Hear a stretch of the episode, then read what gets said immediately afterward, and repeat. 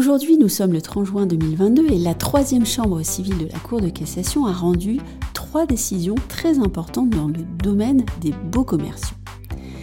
Petit retour dans l'histoire. Vous vous souvenez des périodes de fermeture Covid, évidemment.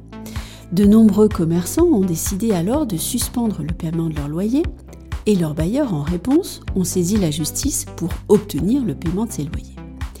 La question a donc été de savoir si les commerçants à qui il était interdit d'accueillir du public étaient en droit de ne pas payer leur loyer. Eh bien, la Cour de cassation aujourd'hui a répondu et elle dit non. Pourquoi? Parce que les mesures de l'état d'urgence n'ont pas écarté l'application du droit commun de la relation contractuelle.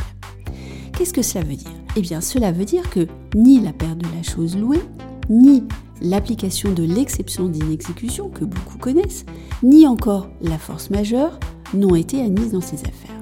Alors bien sûr, vous allez retrouver sur le site toutes les informations et tous les détails sur ce sujet. Vous pourrez aussi lire les arrêts puisque je mettrai les liens. Et moi, je vous retrouve très vite pour un nouvel épisode de Newsroom.